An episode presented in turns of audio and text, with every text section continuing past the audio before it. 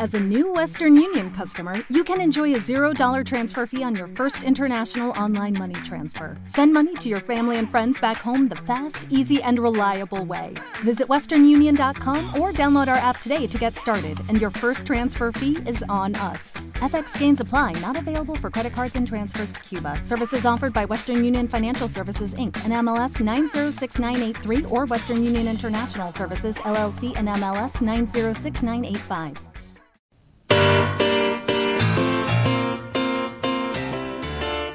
Ella es irónica, cínica, insensible. Ajá, ¿qué base llegó? Ay, ¿qué importa si estamos en horario para niños?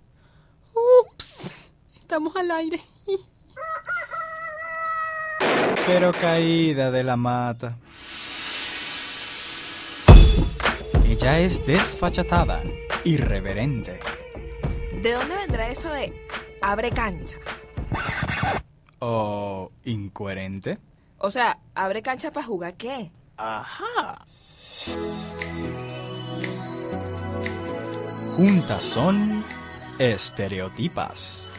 Bienvenidos a su programa Estereotipas por su radio, Súbele 2 Blogspot. ¿Cómo están? Nosotros somos Victoria Sequera. y Lorena Ledesma. Muy bien, esa presentación quedó muy Bellísima. bonita.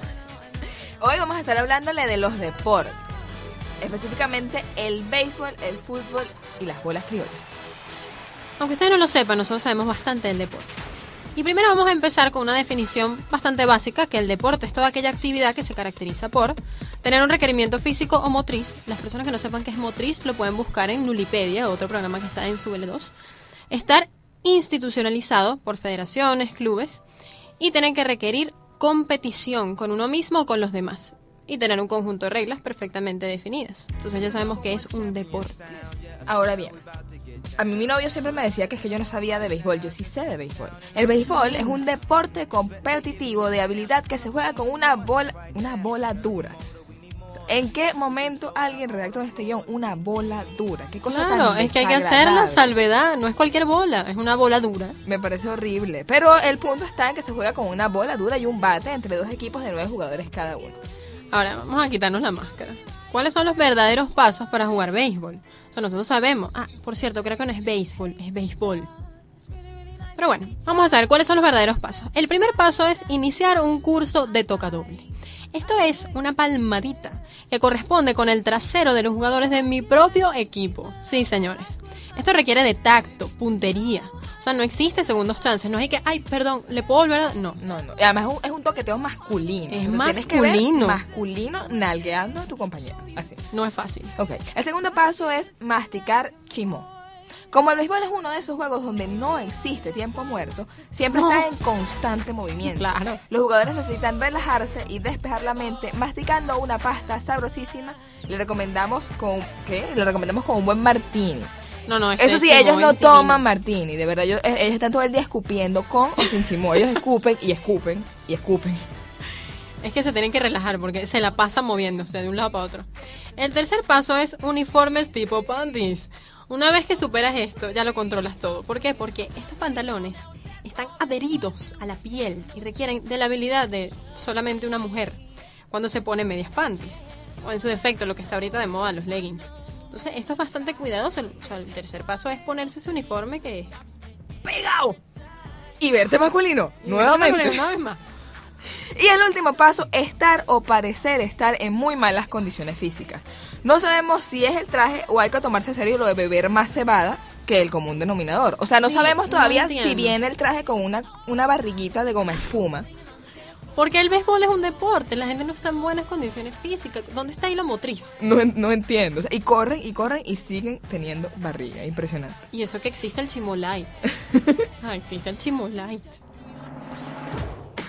Pues tenemos, tenemos también aquí uno, unos términos científicos, que es lo que las estereotipas entienden aquí del deporte, ¿no? Yo estuve analizando y tenemos que llegar a base y correr las bases son dos términos que estamos utilizando en los deportes. Todos sabemos que esto depende de la relación que tengas con tu equipo. Hay algunos que corren todas las bases, otros no. Hay gente que llega, no llega ni a primera. Está también fildear o fielding, que es la acción de atrapar la bola. Y verte masculino. Y perdemos uno. Después está pichar o lanzar, que es el típico caso. Ustedes saben qué es pichar, ¿no? Es presentarle a una amiguita que está chévere al amigo o presentarle a un amiguito que no está nada mal al amigo. ¿Ustedes saben qué es pichar? Yo nunca he entendido mucho que tiene que ver esto con el deporte, pero sí, resulta que pichar es No, resulta que sí, nos las pasamos jugando béisbol Sí, yo me en la nuestra paso vida. jugando béisbol. Eh, vamos a hablar un poquito de fútbol ahora, ¿no? Tenemos 11 jugadores por equipo, cada uno tiene un arquero y 10 jugadores de campo, cada uno con posiciones distintas. Están los guardametas o arqueros, que es el, ju- el jugador cuyo principal objetivo es evitar que la pelota entre a su meta durante el juego. Entonces, ¿para qué juegan un juego de meter pelotas en arco? No. Exacto. O sea, por eso es que el arquero siempre es el negreado. Sí. Después está la defensa. Ese es el jugador ubicado una línea delante, delantera del guardameta y una por detrás de los centrocampistas. Y su principal objetivo es detener los ataques del equipo rival. Esta persona es indispensable. Porque sin él, entonces, te van a meter gol.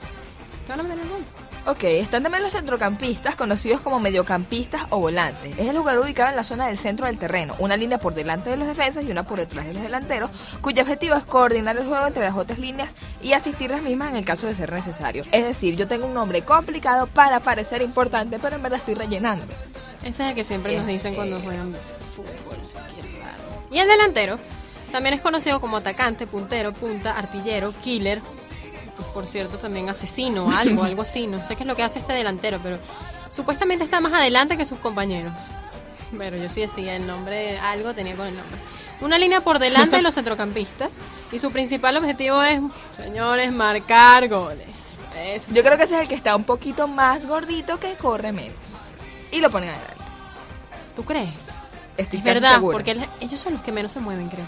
También está eh, las tarjetas, que es una cartulina que utiliza el árbitro de los partidos de fútbol y otros deportes como señal de amonestación. Él los recorta en su casa, amarillas y rojas, y las lleva para, Para el eso juego. tuviste que hacer un cursito de primaria, Eh, algo de eso. Exactamente. Está la tarjeta amarilla, que la muestra como señal de amonestación, y la roja, que es para expulsarlo. Es como jugar un juego de mesa. Totalmente. Así. Por eso es que el árbitro es una figura paternal.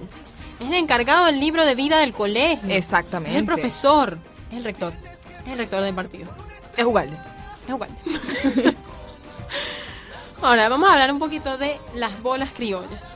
Las bolas criollas es este juego nacional independiente, como ustedes pueden oír en esta música. Es algo nuestro, patriótico. Se juega entre dos equipos que están generalmente formados por cuatro jugadores, aunque se pueden jugar entre dos personas o dos parejas. Cada jugador cuenta con dos bolas para jugar, no tienes más, Victoria. Dos. Dos. Hey, la finalidad del Como es natural, además, me parece a mí. y es importante que sepamos cómo jugar bolas criollas, pues yo no sabía.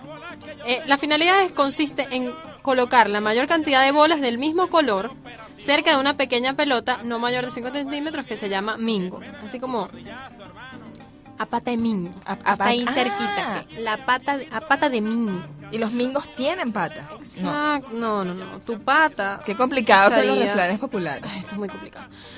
Y bueno, este mingo lo lanzaron previamente a una distancia no, no mayor y ni no menor que la mitad de la cancha. o sea, Que si yo lo intentara, la lanzaría que si para atrás, porque yo no tengo puntería. Pues. esas O bolas. sea, ¿cómo pesan. mides la mitad de la cancha y lanzas? Yo creo que es un deporte porque la pelota esa pesa. Bueno, no habíamos dicho que el reporte requiere pues actividad física. Claro, y ahí está lo motriz. Demasiado. Claro, como no, me encanta la palabra motriz. Motriz, motriz, motriz. Bueno, ya cerrando un poquito, hablando de los deportes, ya saben un poco sobre el fútbol, el béisbol y las bolas criollas vistas a través de estas estereotipas. En el día de hoy que estuvimos hablando de los deportes. Ahora vamos con la agenda estereotípica con nuestras recomendaciones. La recomendación de teatro está Lo que Kurt se llevó en el espacio plural de Trasnocho Cultural. Funciones sábados y domingos a las 4 de la tarde y tiene un costo de 40 bolívares fuertes. Y en la recomendación de cine les recomendamos el Festival de Cine Francés. Eh, específicamente la película París Te Amo. Es un film colectivo que reúne a historias románticas y que explica por qué París es la ciudad más romántica del mundo. Es un conjunto de cortometrajes. Y la recomendación de un lugar nocturno sería Barrabar en el centro comercial Mata y Coco.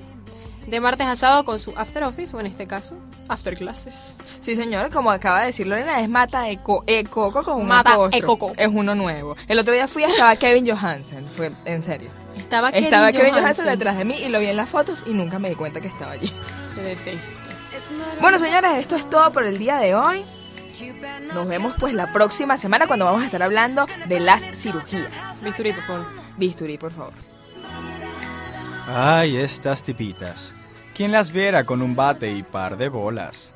En la producción ejecutiva, yo Greg Enríquez. En la producción general, Rebeca Muscolino. En la dirección técnica, Rubén Darío Rincón. Y en los controles, Paola Manigat y Diego Araujo.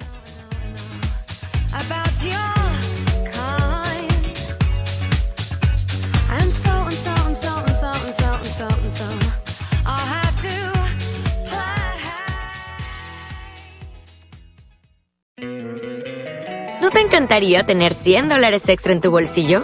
Haz que un experto bilingüe de TurboTax declare tus impuestos para el 31 de marzo y obtén 100 dólares de vuelta al instante.